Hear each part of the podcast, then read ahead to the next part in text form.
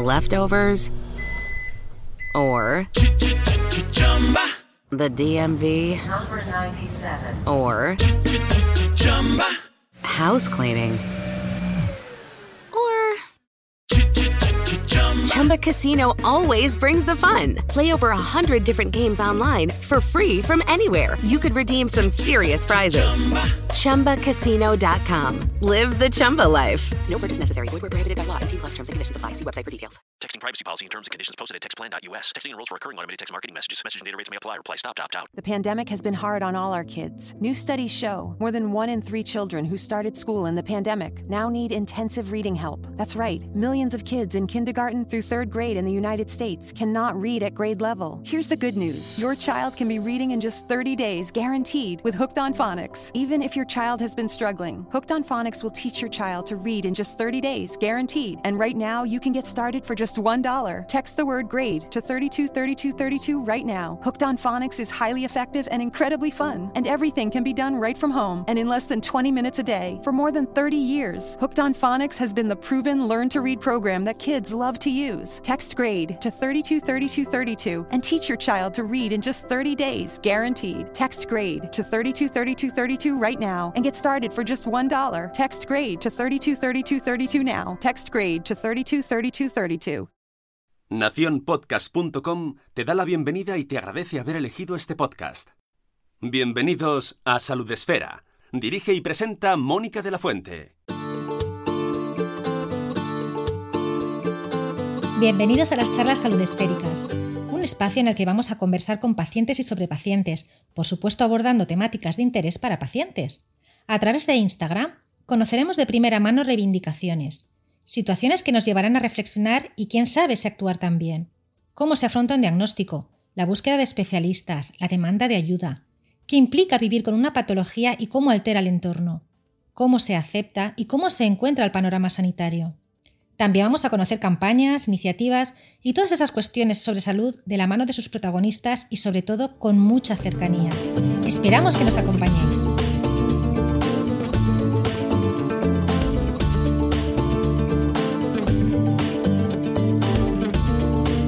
Hola, ¿me oyes? Hola, Hola, Vanessa, ¿qué tal? ¿me oyes tú? Sí, te oigo perfectamente. Vale, es que te oigo flojita. Vamos a ver, voy a quitar los. Bueno, bienvenidos de nuevo a una edición más de las charlas salud esféricas. Soy Vanessa y hoy vamos a contar con la compañía de Marta Oliver, que para mí es un privilegio y es un, la verdad es que estoy súper emocionada. Ahora sabréis por qué. Eh, estas charlas, bueno, para quienes seáis la primera vez que os conectáis, pues están enfocadas a hablar con pacientes sobre todo aquello que nos preocupa, sobre cómo se encuentra la, sanidad en este momento en nuestro país y pues siempre partiendo de experiencias personales, ¿no? Hoy contamos con Marta, eh, que bueno, eh, ha escrito un libro, El muro de cristal, que es fantástico. Y va a enseñároslo, pero es que está en la habitación con mi hijo y, y no puedo salir de aquí porque como me vea, se acabó la entrevista. Es un libro que te toca la fibra, eh, es un libro mm, sobre todo mm, honesto porque se centra en toda su experiencia eh, con los ingresos en, psiquiátricos, ¿verdad? En el área de psiquiatría de determinados hospitales y luego en los centros de día. Ahora nos va a explicar un poco cómo ha vivido esas experiencias y por qué, eh, por qué tuvo que pasar por esas, por esas estancias, ¿no? Eh, bueno, a mí me gustaría que nos hi- hicieras un pequeño resumen, Marta, de quién eres, ¿vale? Para empezar y para poner en contexto a toda esta gente que, que, bueno, que va a estar ahí acompañándonos y que posteriormente lo hará porque vamos a dejarlo grabado, ¿vale? Y luego lo pasaremos a podcast, ¿de acuerdo? Entonces, bueno, te cedo la palabra y nos cuentas un poquito sobre ti. Muy bien. Pues lo primero, muchas gracias, Vanessa, por haberme invitado a tu maravilloso programa. Muchas gracias por dar visibilidad al tema de las enfermedades mentales y de la salud mental, que de verdad que hace mucha falta. Y, a ver si entre todos podemos eliminar el, el gran estigma social que lamentablemente todavía tienen en nuestra sociedad. Yo intento aportar mi granito de arena y espero que poco a poco se vaya sumando más gente y más medios de comunicación. ¿Que quién es Marta? Pues, pues es una persona cualquiera. Eh, yo, bueno, lo que me ha ocurrido de singular es que he sufrido varios hechos traumáticos en mi vida. Yo era ingeniero técnico forestal y licenciada en ciencias ambientales, trabajaba en una ingeniería, tenía a mi pareja, teníamos nuestro piso, yo llevaba una vida normal, bueno, me gustaba mucho salir, viajar, hemos recorrido medio mundo, ir de cena, teatro, eh, conciertos, bueno, salía mucho. Tenía muchos amigos y bueno, pues de repente pues me ocurrió eh, que estuve presente en el atentado del, 11M. Y ahí fue donde, donde empezaron mis problemas. Me diagnosticaron trastorno de estrés postraumático. Eh, desde entonces sufro insomnio crónico, no duermo más de 4 o 5 horas al día lo cual me hace estar cansadísima todo el día, claro. Y, bueno, pues yo seguí adelante con mi vida. Dije, esto no, yo era una mujer fuerte, luchadora, que conseguía todo lo que se proponía y, y que ir al psicólogo me parecía una tontería y una debilidad. Cosa de la cual me he arrepentido el resto de mi vida. No haber acudido a un profesional en su momento. Yo me refugié en la hiperactividad, trabajaba 12 horas al día y por las noches, como no podía dormir, me saqué otra carrera universitaria. Trataba de ocupar todo mi tiempo para no pensar, pero seguía teniendo muchas pesadillas y muchas imágenes que me venían a la cabeza y bueno, así pasé unos cuantos años como pude. Hasta que sufrí otro grave trauma, que si me permites lo voy a dejar en suspenso para que nuestros lectores lo puedan leer en el libro. Pero bueno, puedo decir que es algo muy grave en lo que estuve a punto de morir y perdí a un ser muy querido para mí.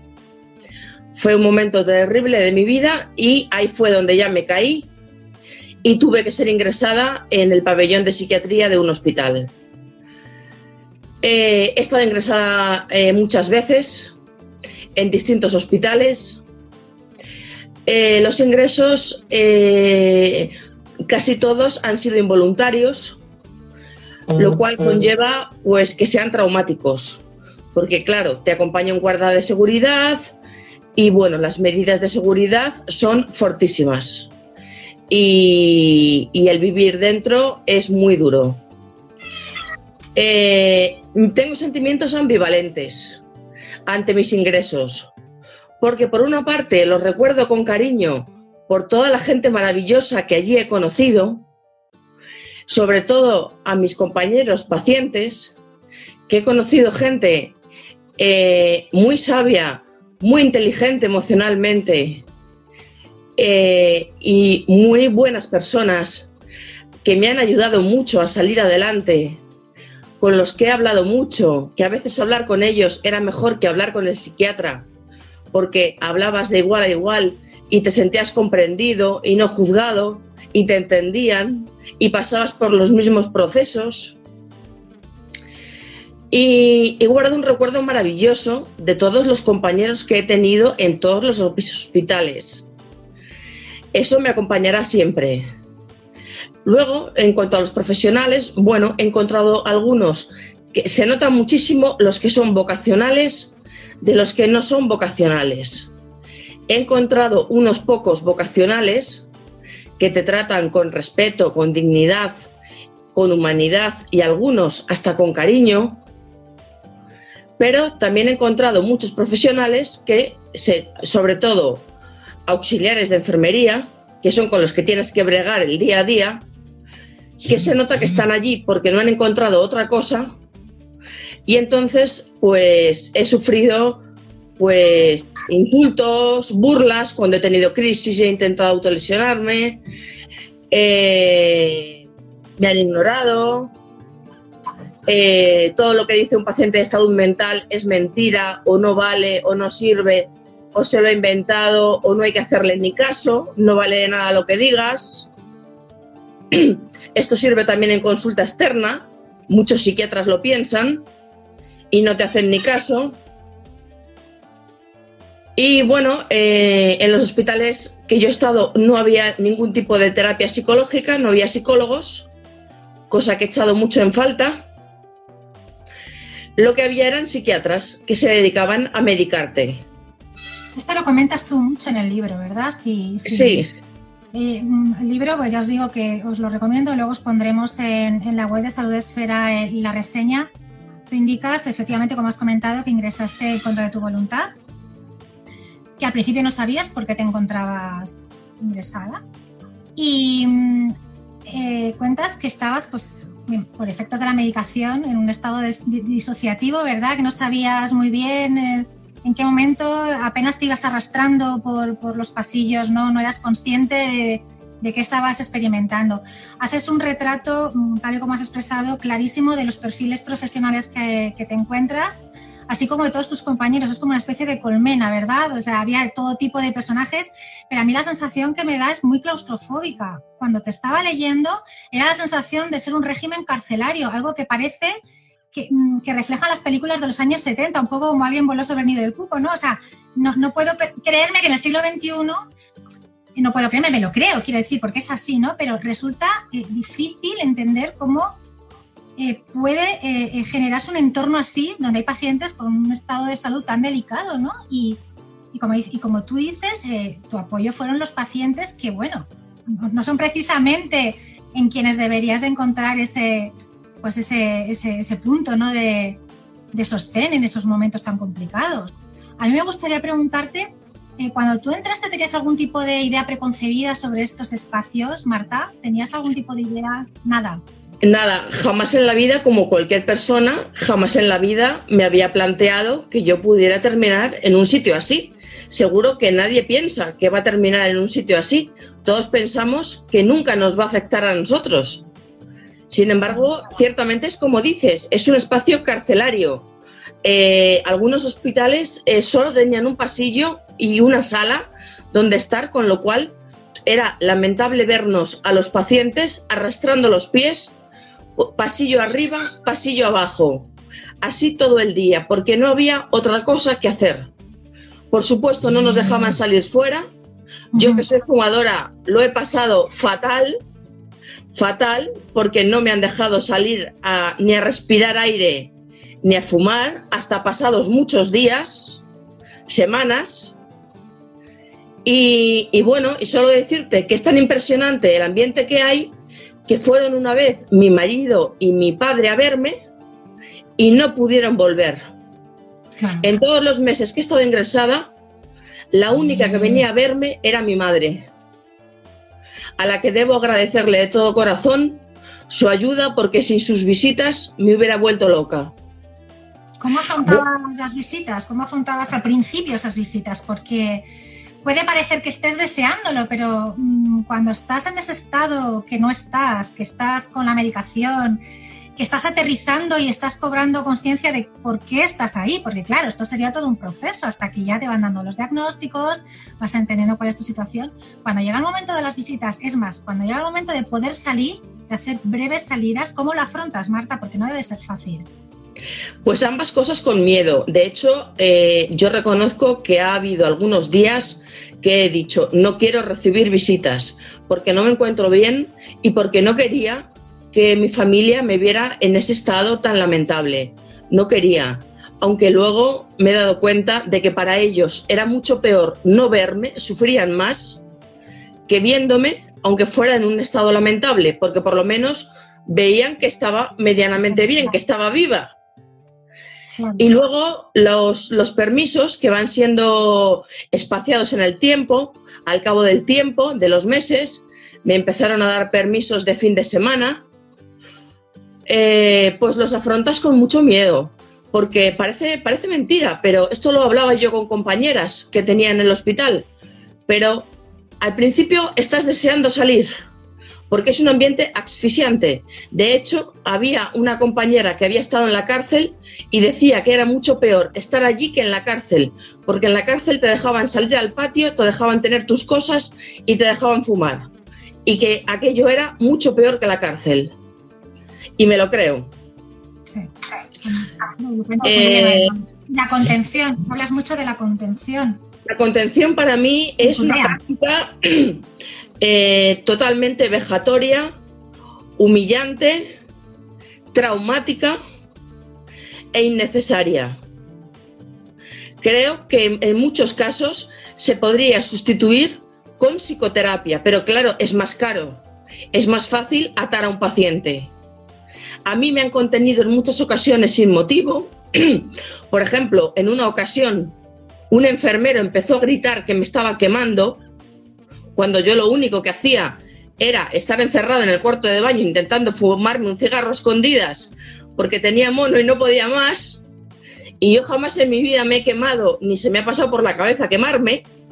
Pero como ya te digo, la palabra de un paciente no vale nada. Entonces todos empezaron a gritar que me estaba quemando y sin hacerme ningún caso yo les pedía razonar, que miraran mi cuerpo, que buscaran quemaduras, que no había ninguna, que yo no me había quemado. Les dio exactamente lo mismo y me tuvieron atada a una cama más de 24 horas por falta de personal. Porque me decían que no había psiquiatra de guardia que pudiera venir a quitarme la contención. Cuando vino, le expliqué lo que había pasado porque yo no quería que figurara en el informe que me había quemado cuando no era cierto. Y no quiso eh, atender a razones para no quitar la razón a sus anteriores compañeros, a la psiquiatra anterior, al enfermero y a todos los auxiliares. Entonces he tenido que quedarme con un informe falso y erróneo, porque no dan ningún valor a tu palabra. Y a mí me hubiera gustado que a ese enfermero lo hubieran expedientado, porque me hizo pasar las, una de las peores horas de mi vida. ¿Te imaginas lo que es estar 24 horas atada? Y luego, en mi, último ingreso, tenía mucha sed y mucho frío, no podía dormir por sed y por frío. Me pasé toda la noche pidiendo agua y una manta y solo venían a ponerme más inyecciones y no fueron capaces de darme ni un vaso de agua ni una manta. ¿Y yo cómo me iba a dormir si tenía sed y frío? Lo único que necesitaba era un vaso de agua y una manta y no más inyecciones. O sea, es totalmente inhumano. Parece increíble, de verdad que es que eh, eh, a las alturas del siglo que estamos, eh, con todos los avances, con la humanización de la sanidad, que cuando conocemos estos casos, además de primera mano, es que es, tremendo, o sea, es, que no, no, sé ni siquiera cómo, cómo calificarlo, porque claro, si tú intentas denunciarlo y el psiquiatra no te hace caso, la impotencia que tú debiste de sentir, al igual que todos los pacientes que detrás tuya habrán ido pasando por la misma situación, pues debe ser, debe ser tremendo. Cuando, cuando llega el momento, Marta, de irte ya definitivamente, me, imagino que con una mezcla de alivio, pero también de, incertidumbre, porque de repente pasas de un entorno absolutamente controlado a afrontar la vida sin saber qué, qué, va, qué va a pasar porque claro, de repente sales de allí con, un montón de diagnósticos, con más certezas de las que tenías cuando entraste, pero también con, ahora qué voy a hacer yo con mi vida, ¿no? ¿Cómo lo afrontas? Ese, paso hacia afuera, ese, ese avanzar. Pues la verdad es que con miedo, te decía que lo comentaba con compañeras que afortunadamente pues ves que no eres un bicho raro, que a todas nos pasaba lo mismo que al principio estás deseando salir las primeras semanas, pero luego llega un momento en el que como que te, te haces a la idea y efectivamente estás en un sitio controlado donde todo te lo dan hecho, sabes a qué hora vas a comer, te dan las pastillas, si tienes eh, un problema de crisis o de nervios, te dan una pastilla, eh, si tienes una crisis en la que empiezas a hacerte daño, eh, te controlan y de ahí pasas, claro, al mundo exterior, que es lo desconocido. Estás, bueno, yo no he estado nunca sola porque siempre he tenido, afortunadamente, a mi marido a mi lado, que me ha apoyado, me ha ayudado siempre, ha estado a mi lado siempre y siempre se lo agradeceré. Y, por supuesto a mis padres y a mi hermano también, pero claro, con el que vivo es con mi marido. Y, y bueno, pues él era el que se ocupaba de controlarme la medicación, las citas médicas, bueno, todavía lo hace. Eh, entonces, eh, yo he, sido una gran afortunada, porque yo he tenido mucho apoyo familiar, mucho, porque yo me he encontrado con muchas personas en los hospitales en situaciones realmente dramáticas. personas sin vivienda, que viven en la calle, personas sin recursos económicos o cobrando pensiones mínimas, personas con graves enfermedades mentales que no pueden trabajar y personas sin familia o que su familia se ha desentendido de ellos y por tanto no tenían visitas ni yo, yo le he tenido que pedir a mi madre que por favor compre ropa interior para regalar a mis compañeras porque como no tenían visitas no daba tiempo en invierno a que se les secara la ropa de un día para otro y no tenían quien les llevara cambio de ropa. A mí siempre me han llevado cosas, claro, yo siempre he tenido visitas de mi madre, pero yo era una gran afortunada. Había muchísima gente que no tenía visitas. Y así un día tras otro, solo. imagínate cuando les den el alta. Claro, y luego cuando les den el alta, imagínate la vida que les espera. Volver a los centros, me imagino que serían habituales de, los centros probablemente, ¿no? Sí, de mini residencias, de residencias de larga estancia, de situaciones de ese tipo. Dentro lo que cabe, tenías esos factores de protección que comentabas, que eran tu madre, que era tu familia, ¿no? Eh, me imagino que habrás encontrado por el camino algún, profesional que te haya ayudado, por lo menos eh, de todos los profesionales que has visto, que han sido muchos. ¿Ha habido alguno que bueno, que te haya ayudado de, forma significativa a ir gestionando todo esto que te ha sucedido, porque después de este ingreso, al poco tiempo llegó otro en otro centro. ¿De acuerdo? Sí. Y comentas que hay diferencias, que hay diferencias eh, notables. Cuéntanos un poco qué diferencias encuentras, porque puede ser que visto uno, visto todos, pero nada más lejos de la realidad. Por lo que comentas, eran bastante diferentes y la experiencia también fue bastante distinta. Sí, la experiencia fue, fue muy distinta porque, bueno, este otro centro era menos moderno, porque en el primer centro, bueno, por lo menos eh, había algunas clases que ocupaban algo de tiempo. Eh, nos hacían un poquito de gimnasia, eh, había una actividad por la mañana que se llamaba Buenos Días, donde cada uno contaba lo que quería. Eh, lo que pasa que no había psicólogos, era todo dado por enfermeras, lo cual me parece un craso error. Quiero hacer una reivindicación que por favor pongan psicólogos tanto en los pabellones psiquiátricos de los hospitales como, por supuesto, muchos más psicólogos en los centros de salud mental, porque cuando yo necesité un psicólogo y fui a pedirlo a mi centro de salud mental me dijeron que había una lista de espera de seis meses, que tenía que esperar seis meses para que me viera un psicólogo. Después te atienden cada dos o tres meses, con lo cual ni saben quién eres, ni se acuerdan de ti, ni tú te acuerdas de lo que les has contado, ni vale absolutamente para nada. Tenemos ahora mismo una sanidad mental pública en España totalmente deficiente, ineficaz, lamentable impropia de un país del primer mundo como es España y de la que deberíamos avergonzarnos. Y lo vamos a pagar muy caro. Y también debería haber psicólogos en los centros de atención primaria, porque son los médicos de familia los primeros que detectan los síntomas de trastornos psicológicos o enfermedades mentales. Entonces debería haber psicólogos también en los centros de atención primaria. Es algo que demando también en todas mis charlas y en todas mis entrevistas. Y hacen falta muchísimos más. El ratio por profesionales en España es como la cuarta parte que en el resto de Europa. Es increíble. y eso ya por... se mucho de este tema, que eran 6 cada 100.000 habitantes. Me parece una barbaridad. Una barbaridad. Mm, pero a ver, en todo el día no, no teníais, no teníais asistencia psicológica en el segundo hospital, no, no había. En el, primer hospital, algunas de las veces que he estado, venía una psicóloga una vez por semana. Y en el segundo hospital no había ninguno.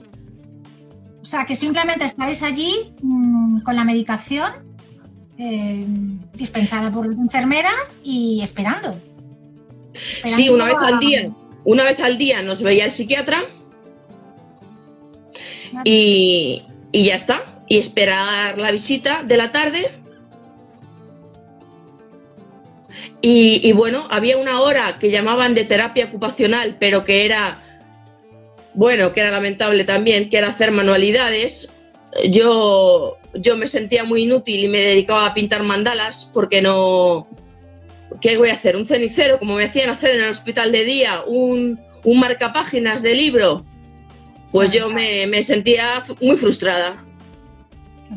A partir de ese momento mm, te ingresaron varias veces más en este, en este centro.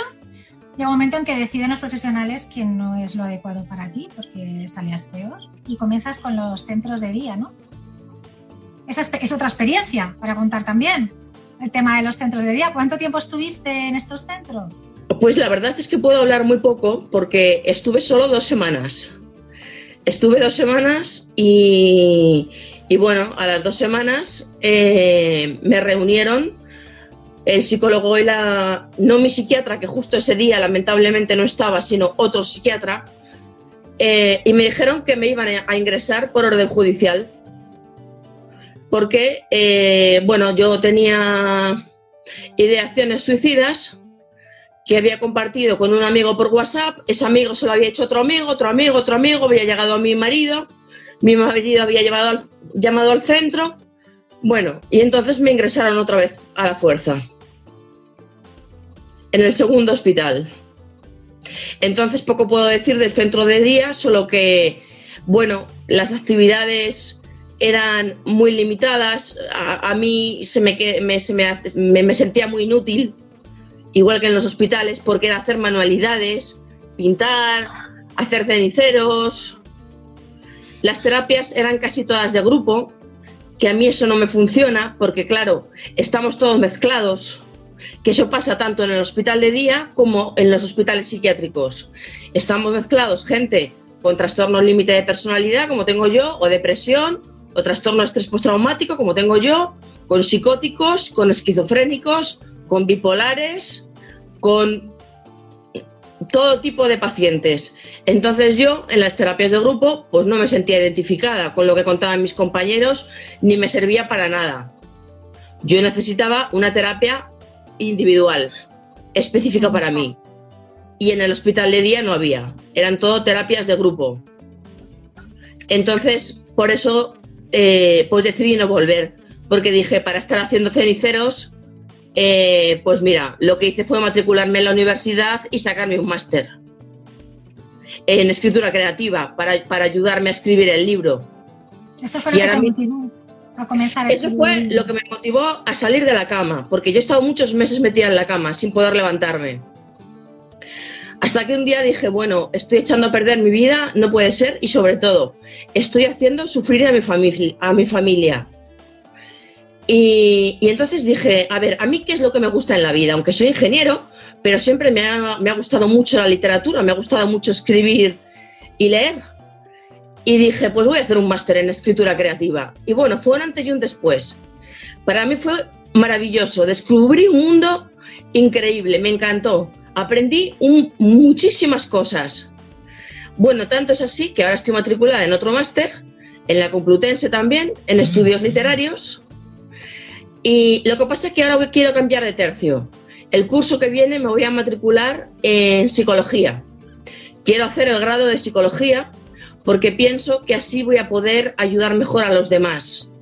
Porque bueno, yo colaboro con varias asociaciones y eh, hemos creado, bueno, para mí es muy importante la prevención del suicidio, tema del que no hemos hablado.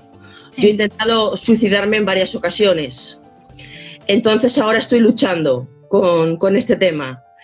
Y como no tenemos ninguna ayuda ni ningún apoyo por parte de la Seguridad Social, ni hay ninguna asociación en España para, para nosotros, porque hay muchas para supervivientes, es decir, familiares que han perdido un ser querido, pero no hay ninguna para personas que hemos intentado suicidarnos. Sigue siendo un tema totalmente tabú del que no se habla y que se esconde. Y que yo Con creo todas que las muertes que conlleva al cabo del año en España. Que es exactamente muchas más que por accidentes de tráfico y por violencia de género. Y sin embargo, el gobierno invierte millones en campañas contra estas dos causas de muerte y no invierte absolutamente nada en prevención del suicidio. Y está demostrado que para prevenirlo hay que tratarlo con naturalidad, contacto, con delicadeza, pero hablarlo, tratar el tema, porque hablándolo es como otra persona puede darte su punto de vista, sobre todo un profesional, hacerte cambiar de opinión, ver que es una solución definitiva para un problema que puede ser temporal. En fin, eh, que si lo hablas, lo que se habla se puede solucionar. Lo que uno se guarda para sí mismo no se soluciona.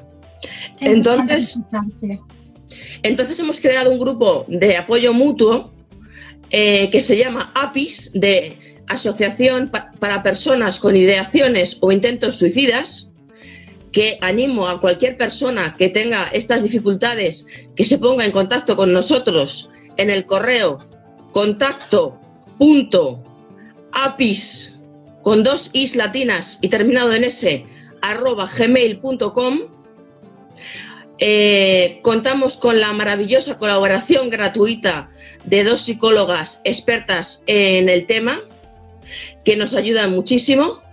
Nos reunimos online porque somos de diferentes países, pero mi sueño sería poder hacer pequeños grupos de apoyo mutuo en cada ciudad española para poder hacer eh, reuniones presenciales, porque creo que es muy importante el contacto humano y el poder hablar cara a cara.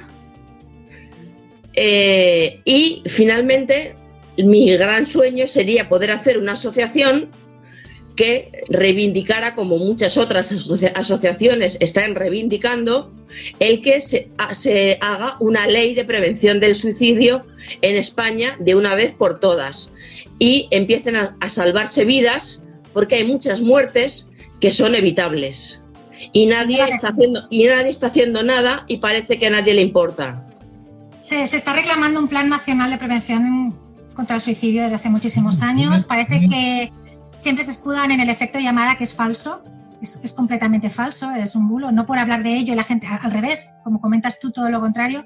Por eso me parecía tan importante que tú fueras la que hablaras de ello, porque es eh, un aspecto que, la, que lanzas en el libro no al principio, no al principio, ya bien entrada, eh, pues tu experiencia es cuando comentas eh, que no solamente ha habido ideación suicida, sino también tentativa de suicidio en numerosas ocasiones y que al principio da la sensación de que no eres consciente de que estás metida en esa espiral, porque lo, se lo comentas incluso a tu, a, tu médico, preguntas, oye, ¿cómo puedo hacer para, no?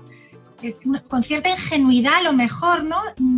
¿En qué momento eres consciente, te das cuenta de, dónde estás? O sea, en el punto en el que te encuentras, hay un punto de inflexión ahí, porque claro, esto es lo que ha provocado que tuvieran que ingresarte posteriormente, eh, pues por orden judicial, claro. Entonces, ¿cómo llegas al punto de decir, vale, o sea, es que la próxima vez puede ser que falle de verdad?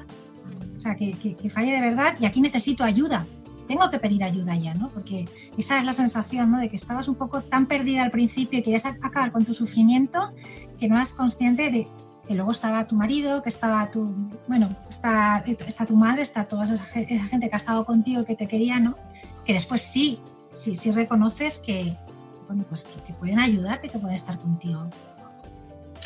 Pues ha sido eso precisamente lo que me ha hecho muchas veces eh, controlarme y cambiar de opinión, el evitar ese sufrimiento a mi familia, evitar ese sufrimiento porque me he dado cuenta y bueno, me lo han dicho claramente porque yo estaba tan obcecada y tan ida que me lo han tenido que decir claramente que si yo desaparecía, sus vidas se rompían, sus vidas se acababan, que no podía hacerles eso entonces, ese fue para mí el antes y el después. El no hacer sufrir a mi familia.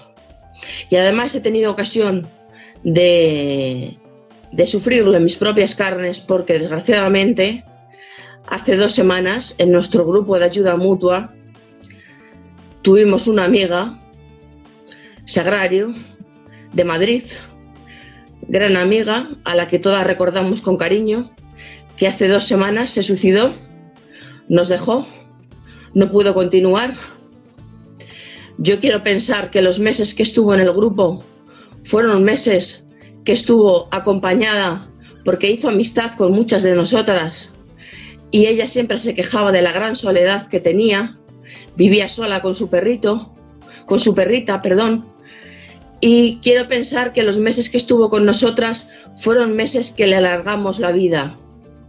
Pero ha sido un gran sufrimiento y un gran dolor el que esta amiga nos dejara, aunque sabemos que somos un grupo de riesgo y que esto puede pasar, pero ha sido muy doloroso para todo el grupo. La verdad es que, se le pone uno a los pelos de punta. Una cosa que yo no sé si tú eres consciente, Marta, echando la vista atrás, es ver, eh, aunque estás todavía en un proceso De, sanación, de curación, esto es una cosa que lleva su tiempo, tú la vista atrás, todo lo que tú has ido avanzando a lo largo de todo este tiempo te ha llevado a empatizar con algunos pacientes que no eran capaces de hacerlo con los profesionales. No voy a desvelarlo todo porque quiero que la gente lo lea. Solamente voy a decir que fuiste capaz de sacar a una persona con fobia social, ¿verdad?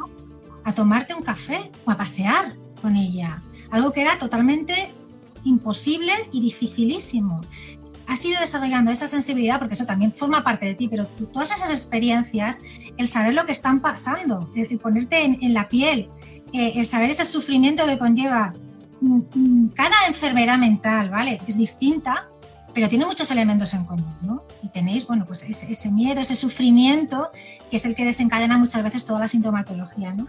Y mm, el ser capaz de empatizar con, con, con, todos con todas esas personas tan diferentes que comentas, que te vas encontrando en los distintos ingresos, que de verdad que parece una película, mm, porque es tremenda la cantidad de, de personajes que hay ahí, ¿no? Hace que tú puedas ayudar a mucha gente. Que en esos grupos de autoayuda tú misma en tu proceso de curación estés ayudando a otras personas. Por eso son tan importantes las comunidades de paciente y por eso es tan importante que hayas dado ese paso. ¿no? Eh, comentaste eh, que tardaste muchísimo tiempo en reconocer que necesitabas ir al psicólogo, mucho tiempo. De hecho, la Asociación de Supervivientes del 11M te lo ofrecieron y, no fue hasta mucho tiempo después que diste el paso de, pedir, de pedir la ayuda. ¿no? esto es un proceso, esto al final cada uno reacciona como reacciona, tú dices que te escudaste en tu trabajo. Ahora mismo, ¿en qué, en qué momento estás, Marta? ¿Estás en un grupo de autoayuda? ¿Estás en tratamiento psicológico? ¿Cómo te encuentras? Bueno, me imagino que con tu máster feliz porque estás haciendo algo que te encanta y es muy importante tener algo, bueno, pues eh, que te vaya motivando, ¿verdad? ¿En qué momento te encuentras ahora mismo? Bueno, pues ahora estoy motivada con varios proyectos, con el máster, con empezar a estudiar psicología el curso que viene. Eh, estoy muy motivada con lo que comentabas antes. Yo creo que las experiencias que he vivido me han cambiado como persona y me han hecho mejor persona. Creo que me han hecho ser más humana, más empática, más solidaria, eh, más comprensiva con los demás. Y ya que no trabajo, entonces para sentirme útil a la sociedad necesito eh, ayudar a los demás. Entonces también ayudando a los demás me estoy ayudando a mí misma, porque es muy gratificante ayudar a los demás.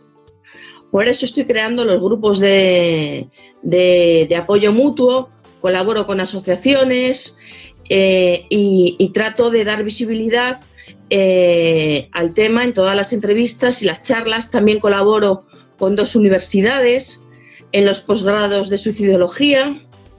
Bueno, hago todas las colaboraciones que puedo y estoy con el proyecto también de sacar dos nuevos libros, uno en colaboración con unos amigos escritores, que son, es un bestiario humano, que son relatos fantásticos de terror y mitológicos, y otro en colaboración con un maravilloso psicólogo peruano que se llama Erich Guzmán, que es un libro de autoayuda que creo muy sencillito y muy ilustrativo, que creo que va a ayudar a muchas personas.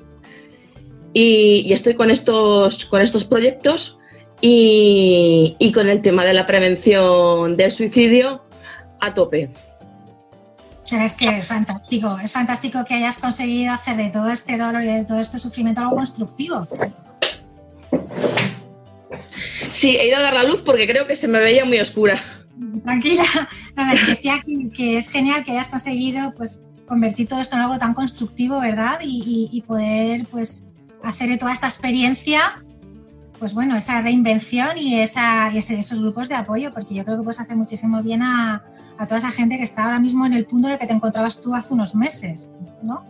Sí, bueno, el, objetivo con el que he escrito el libro, bueno, los beneficios del libro va, eh, están siendo donados a la Asociación de Afectados del 11M, porque nos han ayudado muchísimo, nos han dado muchísimo apoyo y es, bueno, una pequeña muestra de reconocimiento por todo lo que han hecho por nosotros. Con lo cual, bueno, al comprar el libro también estás haciendo una obra social.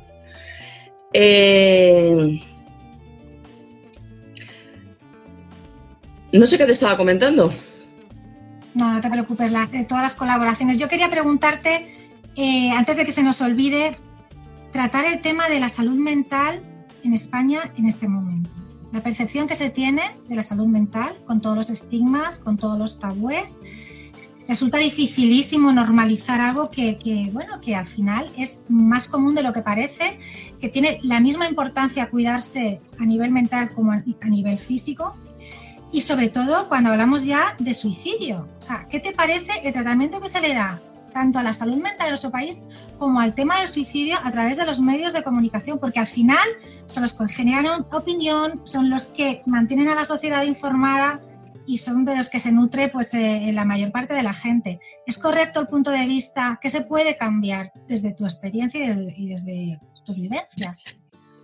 Pues desde mi experiencia, por ejemplo, yo creo que habría que eh, hacer caso de lo que los psicólogos llaman el efecto papágeno, que es todo lo contrario a lo que, a lo que defienden los que hablan del efecto llamada. Lo que se dice es que, bueno, hay unas directrices de la OMS de cómo eh, tratar el tema del suicidio en los medios de comunicación, porque hay que tratarlo con mucho cuidado. Es un tema delicado y no se puede hablar de él de cualquier manera. No se puede hacer apología del suicidio, no se puede enaltecer, no se pueden convertir en héroes a las personas que se han suicidado, hay que dar opciones, alternativas. Eh, por ejemplo, Telma y Luis no sería un buen ejemplo de película que trate bien el suicidio, por mucho que a mí me guste la película, pero no es un buen ejemplo. Porque eh, conecta el suicidio con la libertad. Y, realmente no es así, tenían otras salidas. Entonces, bueno, hay unas directrices muy claras de la OMS que no sé por qué ni los medios de comunicación, ni la prensa, ni, ni las autoridades competentes siguen y hay un silencio sepulcral y absoluto. No salen las noticias ni en los periódicos, y hay una creciente ola de suicidios. Lo estamos viendo todos los compañeros que estamos metidos en el tema. Los suicidios han crecido muchísimo con el COVID y van a seguir creciendo. Ya era una cifra muy importante, pero es que ahora lo es todavía más. Y bueno, hemos visto que últimamente parece que se está hablando algo en el Congreso del tema, pero algunos diputados lo hacen con mofa Espero que nunca tengan que sufrir una enfermedad mental, porque es algo que, se, como te decía antes, que piensas que es ajeno a ti, que nunca te va a tocar. Hasta que te toca. Hasta que te toca, como todo. O le puede tocar a un familiar tuyo o a un amigo tuyo.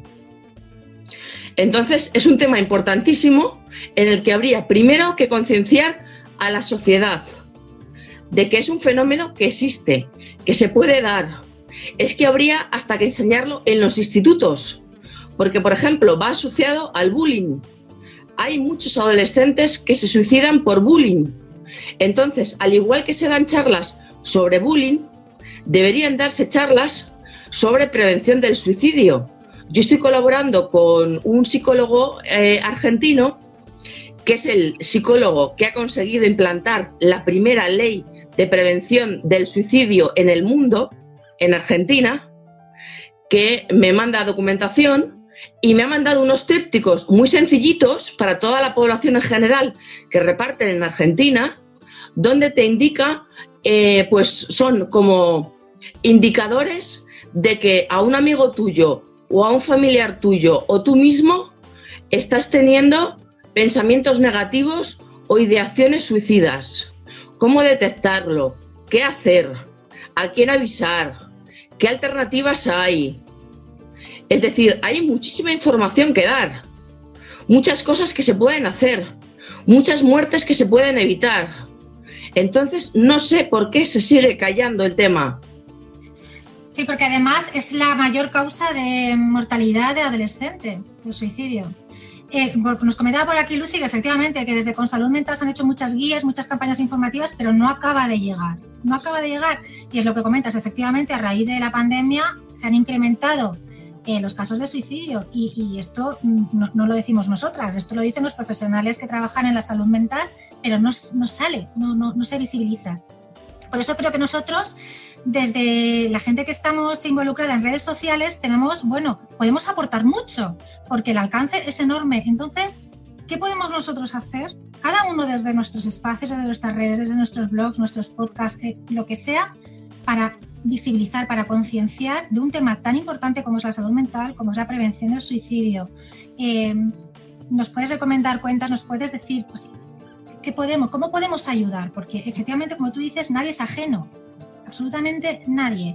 Y esto es un problema social, esto es un problema de salud pública, no es un problema que le pasa a algunos y con girar la cabeza, cerrar los ojos desaparece, porque esto va increciendo. Vivimos una sociedad que va muy rápida y bueno, pues la gestión de los problemas eh, se, hace rápido y mal además, porque no tenemos recursos. Entonces dinos tú, eh, porque desde luego todas las reivindicaciones las, las, hemos recogido porque era lo que yo quería, ¿no? Esa falta de profesionales eh, de la salud mental, mm, eh, la necesidad de darle una vuelta completamente a tratamiento psiquiátrico y a, esos internamientos, pero completamente, de, 180 grados. Y ahora dinos, ¿qué podemos hacer nosotros desde el otro lado del móvil, ahora mismo, desde el otro lado del ordenador, para ayudaros a las asociaciones, para ayudaros a los pacientes pues en, esta lucha para visibilizar, para romper mitos, para romper estereotipos y pues para colaborar, para hacer que llegue a todos. Pues hacer exactamente lo que estáis haciendo. Yo os agradezco muchísimo de verdad que deis visibilidad a este tema. Eh, ¿Qué puede hacer la gente? Bueno, pues estar al tanto de sus personas cercanas. Eh, si tienen pensamientos negativos o expresiones del tipo no merece la pena vivir, estoy cansada de vivir, estoy harto, esto no merece la pena, eh, hablar abiertamente del tema. Oye, no estarás pensando en suicidarte, no pasa nada por preguntarlo, no pasa absolutamente nada.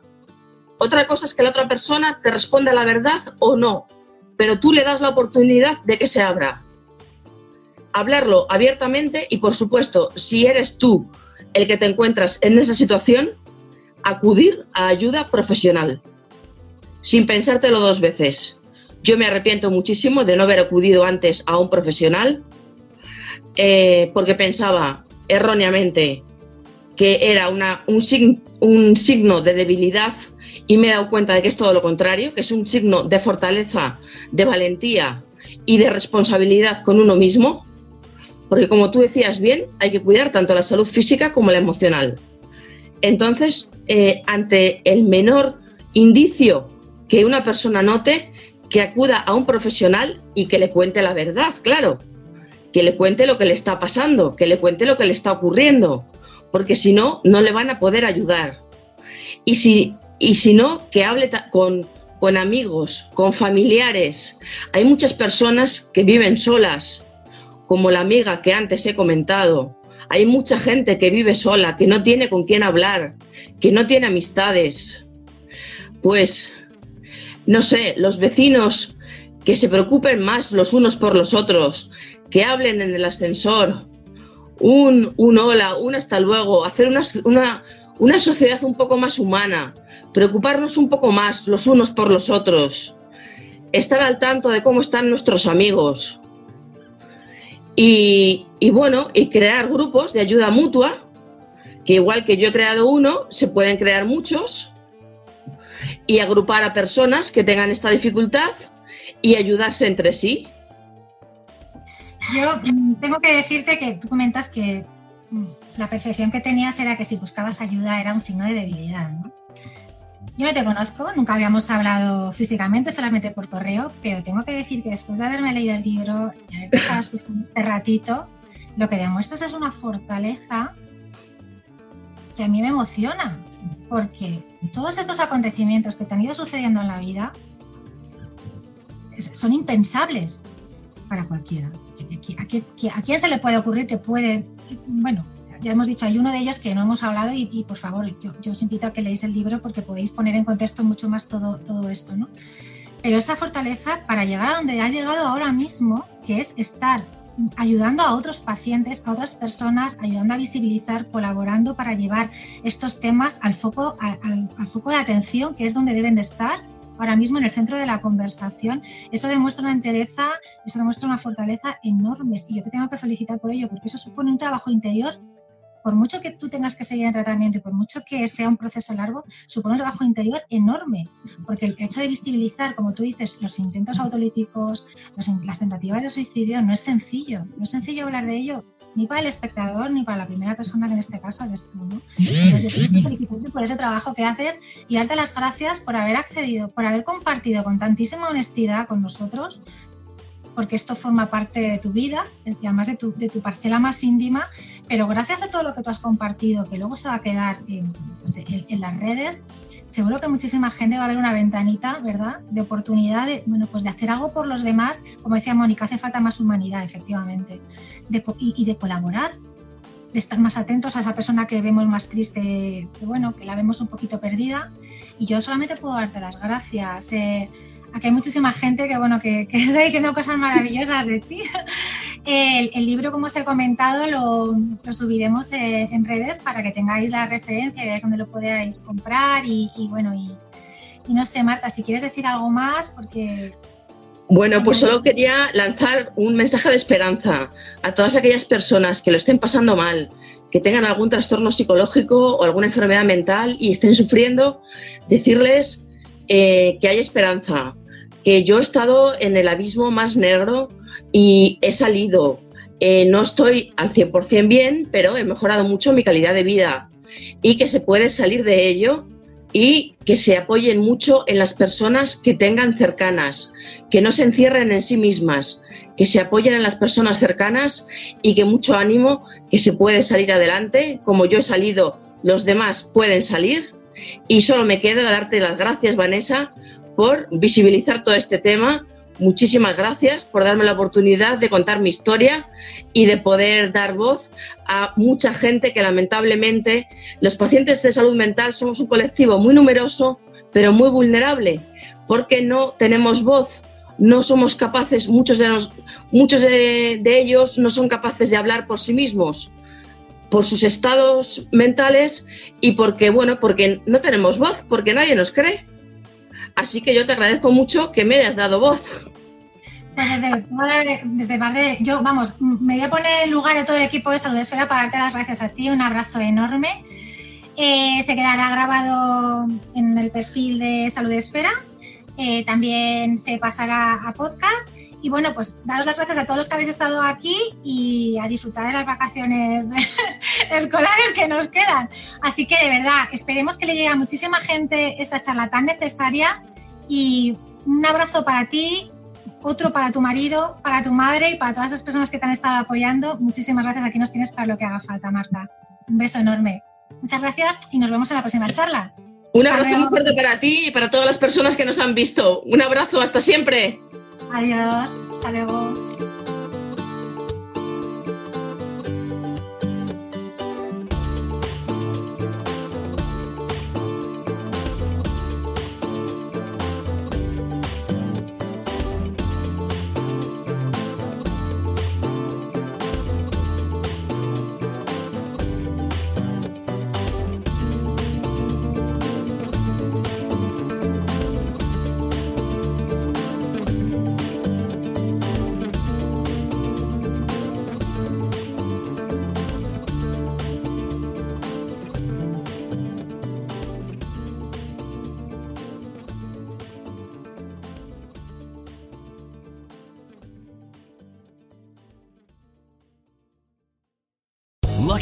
Casino asking people what's the weirdest place you've gotten lucky? Lucky? In line at the deli, I guess? Aha, in my dentist's office.